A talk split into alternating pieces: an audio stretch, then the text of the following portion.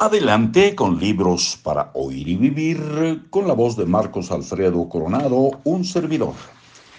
Estamos leyendo para ustedes, compartiéndoles La lámpara mágica, un texto escrito por Keith Ellis, una estrategia para alcanzar tus objetivos, editorial Empresa Activa.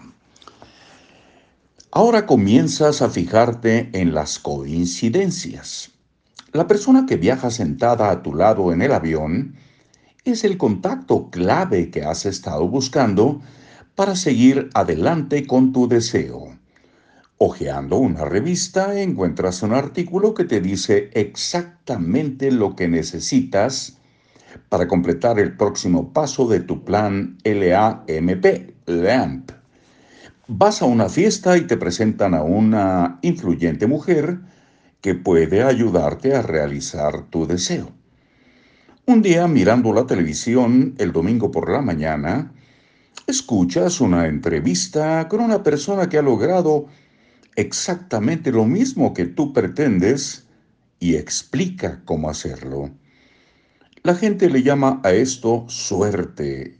Yo lo llamo saber centrarse ¿Alguna vez has envidiado a alguien que ha tenido la suerte de encontrarse en el lugar correcto, en el momento correcto?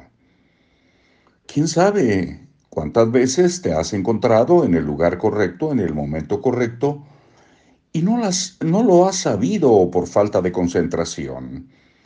Cuando no sabes lo que quieres, pierdes todas las oportunidades que te ayudarán a conseguirlo. Pero cuando sí sabes, cuando estás concentrado, todos los lugares son el lugar correcto y todos los momentos son el momento correcto.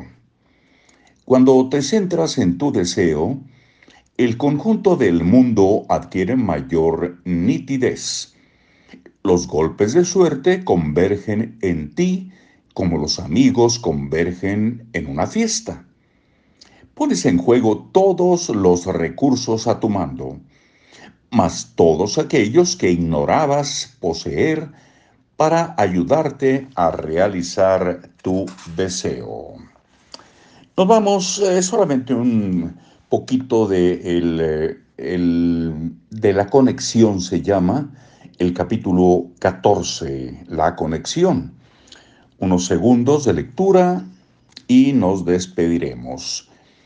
Llevar a cabo un plan LAMP LAMP puede requerir semanas, meses o incluso años. Es un largo tiempo de espera. ¿Qué haces cuando te sientes cansado o aburrido o, peor aún, desalentado? Estos sentimientos son una advertencia de que has perdido tu conexión emocional con tu deseo. Te has desenchufado de tu fuente de energía. Repites los movimientos, pero ya no sientes las emociones. Has perdido contacto con aquello que te daba energía cuando empezaste a perseguir tu deseo. Puedes seguir exigiéndote y disciplinándote, pero eso no es demasiado atractivo. ¿Por qué no te ahorras todo ese problema y ese malestar y simplemente vuelves a conectar con tu deseo. Vuelve a conectarte con esa fuente de emoción. No te obligues a hacer lo que es bueno para ti, sino que inspírate para hacer lo que es bueno para ti. Hasta muy pronto.